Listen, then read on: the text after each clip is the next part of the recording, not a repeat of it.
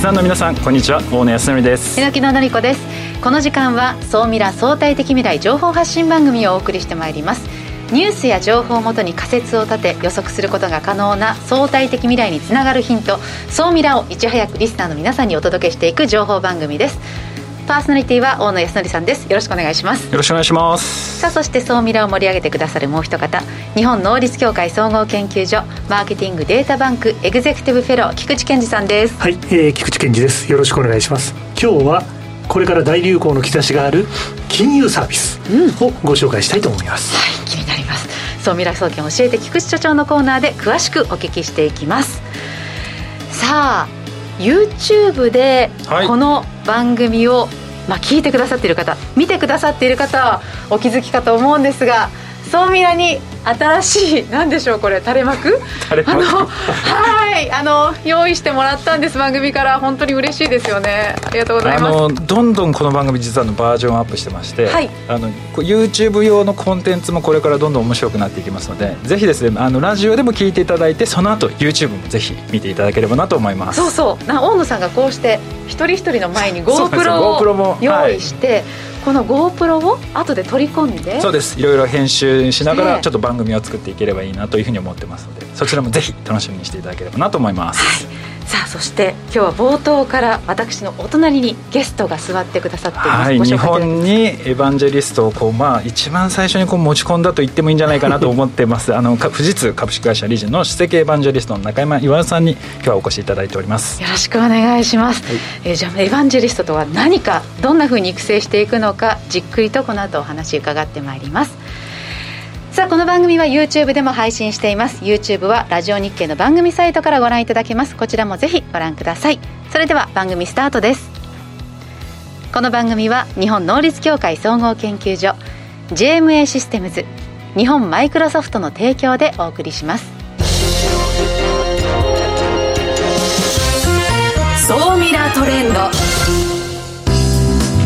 総ミラトレンド。このコーナーはビジネスの最新ニュースを大野さんがピックアップそして解説していくコーナーです。さあ今週のニュースは何でしょうか？はい今週はですねまああの菊池さんの話でもしょっちゅう出てるんですけど最近西日本エリアが非常に暑いと。で今日実は発表されたばっかりなんですけど NTT 西日本がですね新規事業を競争するための施設っていうのをですね来年オープンする予定です、クイーンブリッジっていう、まあ、ところなんですけれども、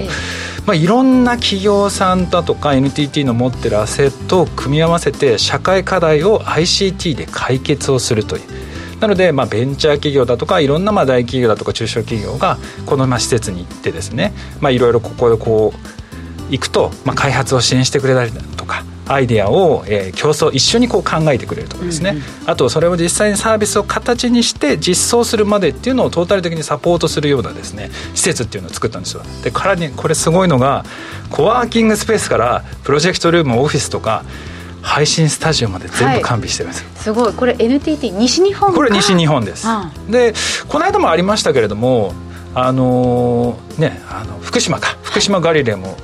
西日本でそういうのを作られているとかで今西日本エリアでこのオープンイノベーションのための施設っていうのがかなり多くなってきてるのでやっぱりこういった西ね菊池さんもなんか西日本エリアからどんどんスタートしていくみたいなおっしゃってたじゃないですか。そうですね。大学とかも含めて非常に今これから面白い展開になっていく、はい、なのであのこれからですねその西日本エリアっていうのはかなり注目度が高い、えー、ことっていうのがどんどんスタートしていくのかなと思っております、はいで続いてはですねあの、まあ、何度もソミラでも取り扱ったことがあるのかなと思ってるんですけど韓国最大のですねこのクラウドキッチンがですねついに日本に参入してくると。で今までは日本の、まあ、中小企業とかベンチャー企業が参入してたんですけれども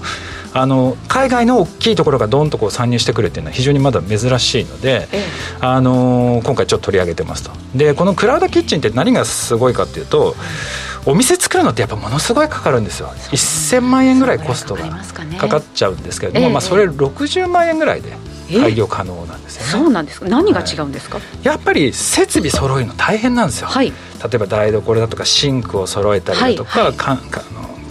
なんだ排気管とか、うんうん、そういうのとかを整備するのにものすごいお金かかっちゃうんですけども、まあ、それを一緒に使うことで、まあ、大幅にコストを削減できる。だからキッチンのシェアってことですねそうです、ね、まさにキッチンをシェアするあとはそこを何ですかデリバリーとかを効率的にできる受注システムみたいなものもあるので、はい、そのノウハウを使って来年あ今年か。の11月から本格的に稼働すると、で5年以内に35点許可あ拠拠点ですね、うん、作っていくと。でこれって韓国だけではなくてですね、はい、世界中の企業が実はこのクラウドキッチン参入してましてあのアマゾンもやってますね。アマゾンもやってるしウーバーの創設者の方も今このクラウドキッチンに参入するとかで IT 系企業がとにかく相次いで今参入してましておそらく日本にもですね次々世界の企業がどんどん参入してくるかなと思ってますのでここの市場というのはかなり要注目かなと思ってます、はい、そして今週の世界初でございます、そう。日本を元気にするニュースをということで、日本はすごいぞと。いうことでまず、えー、2つのニュースがちょっとあの入ってきたのでそれをちょっとご紹介したいなと思います。あの日本ってやっぱりがんがすごく多いじゃないですか。それを発見するための世界初のえー、取り組みっていうのが2つに今回ニュースで取り上がってましたと。長崎でですねあの新しくできたんですけど幼虫がん検査の受付開始する、えー、広津バイオサイエンス。線虫ね線虫。そうです、線虫がん検査、なんか尿の中に含まれるがんの匂いをその虫が検知してわずかな量でも検出可能らしいんですよね。すごい。だから本当に一滴の尿でそのがんの匂いを嗅ぎ分けてまあ、がんの可能性があるかどうか。え何種類のがんも分かるんですよね。なんか15種類分かるらしいんですよね。でちょっとびっくりした価格が安い。いくらですか？1万2500円。そうか15種類分かるってなるとまあ私あの先日東京都の港区の検診を10種類ぐらい受けましたけどそれ自分で受けようとなるとやっぱ10万円ぐらいかかるんですよね。あやっぱ10万円ぐらいかかっだからそれがまあ簡易キットであのまあ煩わされることなく家でそうなんです。家でできるんですよ。で郵送でできるし郵送がちょっと対象外のエリアもあるんですけどそういう場合はステーションっていうものが家の近くにあの各都道府県ごとにあるのでそこに持ち込むと、まあ、1か月で検査結果が届くと。なのでこれはちょっと私このニュース見てちょっと私もやってみようかなと。いいですね。やってみましょう。いやすごい気軽なんでうん、でさらに15種類っていうのが分かるっていうのがまあ非常に大きいあの、やってみたいなと思いましたね、あとはあの乳がんの,、あの発病の仕組みっていうのを解明するっていうものが世界で初めてあの実用化されてまして、えーと、5年間かけてですねその乳がんの予防とか治療っていうものを、まあ、サービス化していこうと。このメカニズムが今までは分からなかったらしいんですけどそれがついに分かったと。いや本当に若い女性でもね本当に乳がんになる可能性っていうのは高まってますからね。この辺りはちょっと嬉しい日本元気にするニュースですね。はい、はい、えここまでは総ミラトレンドでした。一旦 CM です。相対的未来情報発信。総ミラ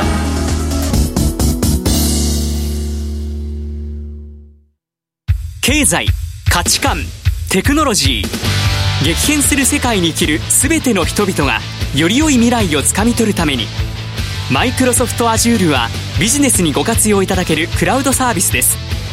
既存システムから乗り換えたい。スタートアップでコストを抑えたい方。プログラミングフリーで今すぐ使える AI から RPA まで。12ヶ月間無料でお試しも可能。まずは「総ミラ」ウェブサイトバナーをクリック「総ミラー総研。教えて。菊池所長」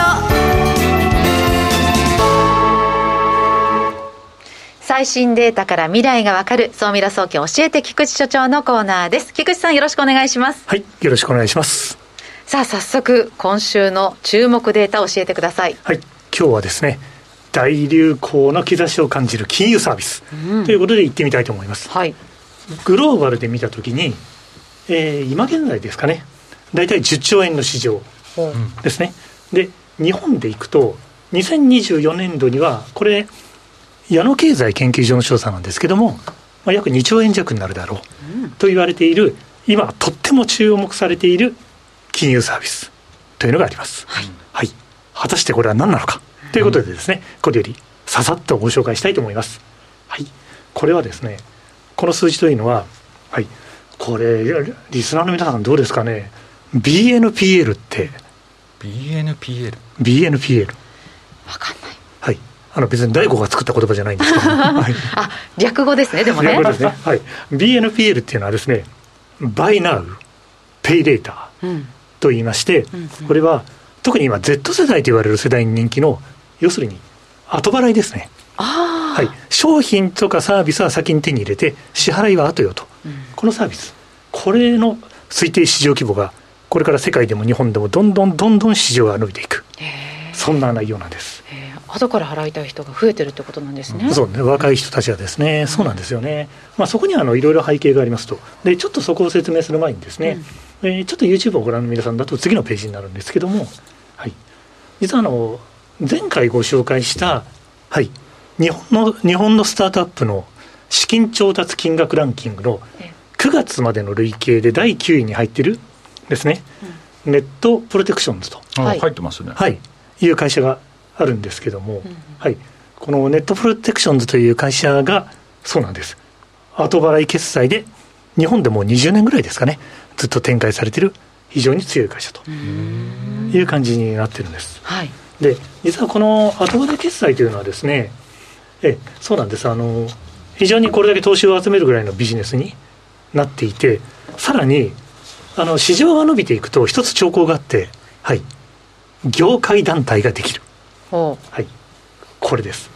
日本後払い決済サービス協会。はあ、やっぱり市場ができるとそうしたこうルール作りをサブスクとかもみんなそうなんですけど、えー、これから市場が面白くなるよっていうところのブレイクのポイントを見るのは、はい、団体ができるかどうか、うんうん、これがあの一つの見方になって後払い決済はすでにこういう団体ができている、はい、そう。BNPL なかなか期待だなというふうに思っています、うん、そしてですね結構我が国に影響を与える大きなニュースが入ってきたんです。何でしょう？はい。ペーパル。はい。ペーパルマフィアと言われている人たちがかつていて、はい、ものすごくあのいろんなビジネスを立ち上げてきた、まあ、ピーター・ティールとかいた組織でまあ、本当にご存知の方はよくご存知だと思うんですけどアメリカ決済大手のペイパル。世界ナンバーワンを争ってる会社が日本の後払い決済で急激に成長していて今年の春ユニコーンになったペイディという会社を3000億円で買収。すごいですね。そのペイパルのコメントがなかなか気が利いてるんですよね、はい、戦略的に重要な市場である。日本でのビジネス展開をさらにこれから加速させます。日本の市場というのをどれだけ重要視してるか。3000億円で買ってる。確かに将来性の非常にある会社だと思いますけどその動きだけでも大変これから期待が持てるんじゃないかなと。ね、いや私のこう感覚ではこう後払いでか何かこう買い物をするっていう人ではないのでえこの市場の魅力が あの全然わからないんですけれどもでもこうペイパルが若い人の方が使う人が Z 世代って先ほどおっしゃってましたもんね、はい、だからその格差もあって今はお金ないけれども、はい、今欲しい商品っていうことですね、ね、分割で買っても手数料を払わなくて済むんであれば、えー、まあ、加盟店さんは手数料を 払うことになるんでしょうけどもそれでもやっぱり先に手に入る。なるほど。っていうことへの魅力を。Z 世代もそうですしその後に来るアルファ世代の人たちも含めておそらく相当この後払いという考えは受け入れられていくんじゃないかなというふうに思います。で最後にまたこのデータを見る一つのポイントですね。はい、これはあの今の話題にもありましたけどなぜ後払いが受け入れられているのか、うん、そういうことをトリガーとして Z 世代以降の人たちこれから時代の主役になっていく人たちを読み解いていく。これがまず1点です。あとはですねペーパルがペイデイを買収をしたというのは非常に大きなニュースですけど、ネットプロテクションズという会社がそれを迎え撃つ構図になるわけです。はい、そのトップ争いはどうなるんだろうと。あと、世界ではアメリカとかヨーロッパが先行してます。アジアとかアフリカはまだこれから？という感じだと思いますけども、日本がそのユニークな形の一つの宣伝になると思いますし、もう一つだけ最後に申し上げておくと、結構特定分野向け、うん、例えばあのスクラッチペイっていう会社がアメリカにあるんですけど、この会社ってあれなんです。あの、ペットを飼ってる人が、獣医さんに払うお金を分割で払えるみたいなので、それを全部後払いでやっていて、大手があえて狙わないニッチな人だけをターゲットにしてそんなサービスも始めてる。とっても面白いと思います。この後払いマーケットぜひリスナーの皆さんも注目していただければと思います、はい、以上総ミラ総研教えて菊池所長のコーナーでした。相対的未来情報発信。総ミラ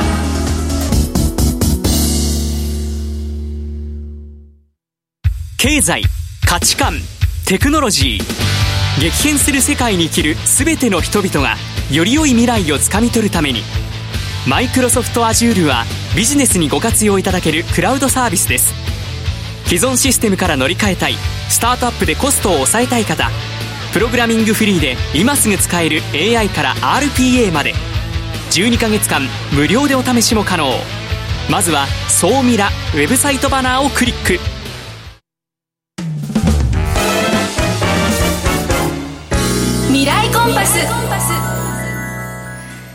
このコーナーは未来への羅針盤コンパスを手にすべく魅力あるゲストをお招きして最先端情報をお聞きしていくトークコーナーです。本日のゲストをご紹介いたします。本日のゲストは富士通株式会社理事、首席エヴァンジェリスト中山巌さんです。よろしくお願いいたします。はい、よろしくお願いします。中山です。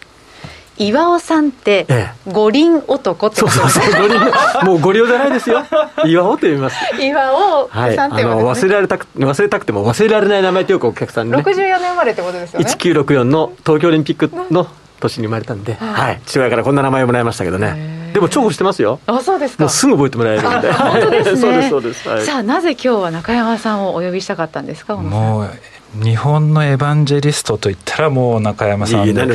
で、まあ、中山さん自身もそうなんですけれども、はい、中山さんがすごいなと思うのはそのエヴァンジェリストを育成するっていうところにですねかなり情熱を注いでらして今日はですねその辺の話をお聞きできればなというふうに思っています、まずそもそもなんですけどまだ知らない方もいらっしゃるかと思いますけど、はい、エヴァンジェリストっていうのは何ですかと？そうですよね。エヴァンジェリストっていうのはねあの伝道師というふうにあのーはい私もよく説明するんですけどね、まあ、あの私の場合は IT 企業、まあ、富士通というところにのエヴァンジェリストとして属しているんですが、大体昔から IT 企業に割とね、エヴァンジェリストっていう職種の方々いたんですよね、まあ、特に日本というよりも海外の方で、そういった、えー、役職で活躍している方がいて、自分の会社の製品だとか、ソリューションだとか、まあ、その会社に関すること、いろんなことを幅広く、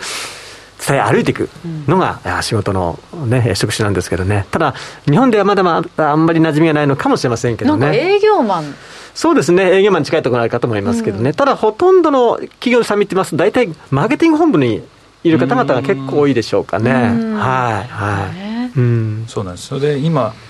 富士通に岩尾塾っていうんですかね。そうそう、音声よくしてるね。エヴァンジェリストを育成するためというか、はい、そういうなんか制度みたいなものがあるそうです、そうです。あの、エヴァンジェリスト育成講座っていうのはあるんですけど、これあの、大野さんとね、私昔同じソフトバンクという会社にいましてね、その時からも私、あの、エヴァンジェリストやっていたんですけど、ソフトバンクでもエヴァンジェリスト養成講座っていうのをやっていて、その時に、ね、岩尾塾という名前でやってたんですよ。で多くの、えー、50名近いエヴァンジェリストをソフトバンク時代に、えー、養成したんですけど、それを富士通に来て、まあ、4年ほど前にソフトバンクから富士通に転職してきて、でその時のやっぱり、えー、当時の社長に言われたのが、エヴァンジェリストの育成をしてほしいと、富士通の中でも。ということで、えー、もうすでに3期生まで。育成をしているわけなんですが、そのエヴァンジェリスト育成講座のことを、まあ、通称、岩尾塾と、もう社内ではもうしっかりと浸透しているというわけなんですねちなみに、育成って、どういうふうにやられてますか、あんまりイメージつかないですかね、育成。はい、エヴァンジェリストの育成講座、養成講座って何かっていうと、もうとにかく、やっぱりエヴァンジェリストっていうのは、物事を分かりやすくお客様に伝えないといけないもんですから、特にそのパワーポイントなんかを使ったその資料の作り方から始まって、あとはその喋り方ですよね。あとは、まあ、最近は割とオンラインでのセミナーが増えてますけど、やはり基本は人前でステージの上で講演することが多いわけですから、身振り手振りも、はい、とても大事ですし。なるほど。いろんなことをねなんかじゃあすごいえ私自分の仕事となんかすごいアナウンサーとかやっぱりね。プレゼンターとか、まさに同じそうですよね。目線ですよね。まさにあの、テレビショッピングのね、方々なんてのはまさに、彼らはもうエヴァンジェリストですよね。い。ろんな商品のね、えー、訴求が非常に上手で、はい。で、またその訴求の仕方、やっぱり言葉が大事なもんですから、どういう言葉でどのように分かりやすく伝えることができるのかっていったところを徹底的に数か月間で教え込む、それがエヴァンジェリストの育成講座なんですが、でも、単純にしゃべるだけじゃなくて、身なりも大事なんで、例えば、あの服飾メーカーの方に来てもらって、スーツはこうやって着るもんだとか、そこまでやるそこまでやるし、また外部の、富士通ではない外部の企業のエヴァンジェリストさんを呼んできて、講座やってもらったりもあるし、または女子アナ。の方にも来てもらって、その喋り方の基本的な徹底的なトレーニングをしてもらったりとか、外部の方々をにいろいろ協力いただいてやってます。実はね。いや私、まあ、話し方とかはね、まあ、あれとしても、はい洋服まで外部の方に来ていただいて。笑顔の作り方とか。ちょっと待ってください。私が笑顔作れてないみたいじゃん。いや本当1年前にやった時ね なんかピクリとも笑わないような人だったんですいやいや本当は爽やかですよ。基本は。ですか？いや自分で言いますか？いやいやでもだからエンジェリス先ほど身なりも大事。その見た目というか見た目も大事ですよね。そうですよね。やっぱり清潔感って大事ですしもしその辺が欠けているともうそのステージ立った時点であなんかこの人嫌だな。あの話を100%聞いてもらえなくなっちゃうんでやっぱりそういったところも大事なんですよ。その人が醸し出すエヴァンジェリストが醸し出す雰囲気っていうのもとってもね大事にしていますね、えー、例えば開発者が自ら説明するとかだけではなくてやっぱり説明するそれにこう特化したエヴァンジェリストという存在は企業にとって大切ですか、大事なんです。で製品の開発者とか喋っちゃうとどうしてもその製品のことを一生懸命機能を喋っちゃうんですよね、はい私たちエヴァンジェリストあんまり機能喋らないんですよ、うん、それよりもその製品によってその会社がどう変わるのかまた社会のさまざまな社会課題のこういったところの課題を解決していきますよとかそういったところを話していくのが中心になっていてあまり機能の説明とかってしないしお客様もそれを求めてはいないんですよね、それによって自分のビジネスがどう変わるのかとか社会がどう変わるのかを知りたいんで。そこを徹底的に訴求していくということをやっていきます。ちなみにその話し方その外部の講師の方とかっていうのをまあ入れたりだとか自社でやったりとかするんですけど話しやすさとかってどうやって教育するんですか？話しやすさは正直これだけの話って、まあ、ラジオでこれだけの話もないけども センスなんですよね。生まれ持ってのセンスをもうかなりもう7割8割ぐらい占めちゃうんである程度のことは教えますけどなかなかそのセンスっていうのはね23か月の研修期間ですぐにね、身につくもんじゃないんで難しいんですけどね正直言うとね。だ大体わかりますよ。あの人が集まってあこのこの人はエヴァンジェリストになれるなとかなれないなって大体最初でもすぐわかります。なれどうですかね私。あ我々3人ももちろん皆さんすごいドキドキしますももう皆さんなれますよ。本当ですか？そういうしかない。そういうしかない。そんなことないですよ。菊池さんお聞きしたいこと何かありますか？あ何かね。ね講演のプロとして、はい。うん、そうですね。やっぱり中山さんが、うん、例えばこの人は参考にしたいなとか。なるほど。そういった存在が最高峰でいらっしゃるじゃないですか。そうですね。いらっしゃるのかどうか皆さんやっぱりいらっしゃいますよね。で私の場合はもうこの人生の中で2人しか影響を受けた人いないんですよ。2人 ,2 人 ,2 人だけ。1人はアップルのスティーブ・ジョブズ。もう1人はソフトバンクの孫さん。なるほど、はい、この2人のなるほど、まあ、プレゼンテーションを見て本当に心が動いたというか心臓がバクバクして、ね、あこんなふうにやってみたいっていうふうに思ったのは唯一この2人だけです。他の人は聞いても正直言ってあんまり、はい感動しないんですけど、ね、その二方特にまあスティーブ・ジョブズのプレゼン聞いて、うん、日本の経営者の人のプレゼンが変わった気がしますね。そうなんです、ね、資料の作り方とか、はい、はい、確かにあの辺をきっかけにしてだいぶ変わってきたしあとはやっぱりあのかなり孫さんのプレゼンもだいぶ、うん、参考にされてる感じがしますよね、うん、はい、テイストが似てきたんですよね。何が違うんですか？あの基本的に、まあ、孫さんよく言ってるのはワンページワンメッセージ、うん、で日本人の作る企業あのプレゼン資料って一つのページの中にいっぱいメッセージをねパワザ・パワーポイント。もう文字だらけ、うん、でグラフもちっちゃくしてとかってなんか1枚のページでたくさんアピールしようとするんだけどそれはもう絶対 NG で、ワンページワンメッセージっていうのを基本にやってるからせいぜい文章なんてのは本当1行くらい1行2行くらいにしてあのなるべく多くはそこに書き込まないっていうのは基本です。他にもそう例えば言葉へのこだわりもお聞きしたいんですが、はい、えなんかまあある意味その中山さんはいろんなこう商材をもらってそれをこうアピールしていく、はい、そのためにえ言葉をどう紡いでいくんですか？なんかこだわりってどんなところにあるんですか？それが一番のそのエヴァンジェリストに必要なセンスなんですけど、うん、要するに相手を感動させることができる言葉を瞬間瞬間で作れるかどうかなんですよ。でもね榎田さんもまさにそういった仕事をされてるから分かりますよね。でも悩み悩みもう20年この仕事してますけど、ね、でもいろんなそのアドリブでなんかすぐいろんな喋らなきゃいけないってことあるわけじゃないですか、うん、その時に単純に喋るんじゃなくて相手の心を動かすことができる喋りがどれくらいできるかっていうのはこれもう本当にセンスなんでね。私もまだまだ身についてないですけど。そうやってこうエヴァンジェリストを育成して、はい、まあえー自分の商品をまあプレゼンテーションできる自分、自社のいいところっていうのを世の中の人にこうアピールできるようになりました、でそういう人材っていうのを育成してって実際効果ってどうだったんですか？もうとにかくあの私がフリッツに来て劇的に変わったのは外部からの講演依頼がもうものすごい数殺到しちゃって。講演依頼が。年間に600を超える。600講演依頼がそうです来るんです、まあ、大体それを私含めて大体3人ぐらいのエヴァンジェリストで、えー、賄っていたんですけど、えー、1日2日でも。もう毎日。もうあの1日2回とか、それはもう当たり前のように。今日も。さっきのね講演してきたばかりなんですけどね明日も講演入ってますし。なるほど。じゃあ話し方がうまいっていうことは聞きたい人が増えるってことはそして講演依頼が増えて、はい、そうしたこうアピールできる場所が増えていく、ね、そういうことです。そうなんですよ、だからどんどんどんどんあのテレビコマーシャル的に、うん、もう歩く広告とみたいな形にして。